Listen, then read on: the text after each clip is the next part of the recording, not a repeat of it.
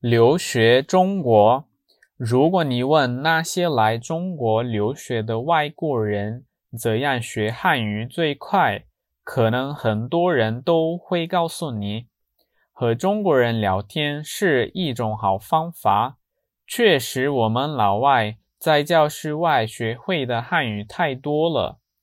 有一天，我们四个刚来中国的老外去饭馆吃饭，点菜的时候遇到了麻烦。我们不认识菜单上那些奇奇怪怪的菜的名字。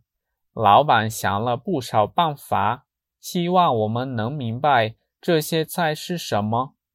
他一边做着奇怪的动作，一边在桌子上画画。他说了几遍。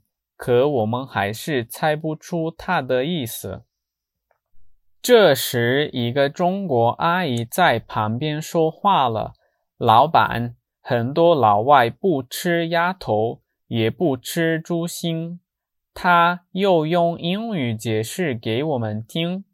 听了他的解释，再想想老板的动作，我们都笑了。这个中国阿姨帮我们点了咕噜肉和西红柿炒鸡蛋，这两个菜几乎所有老外都爱吃。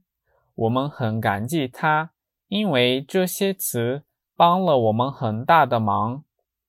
我们经常到中国的一些小城市旅游，那些地方的人会讲英语的很少，但是。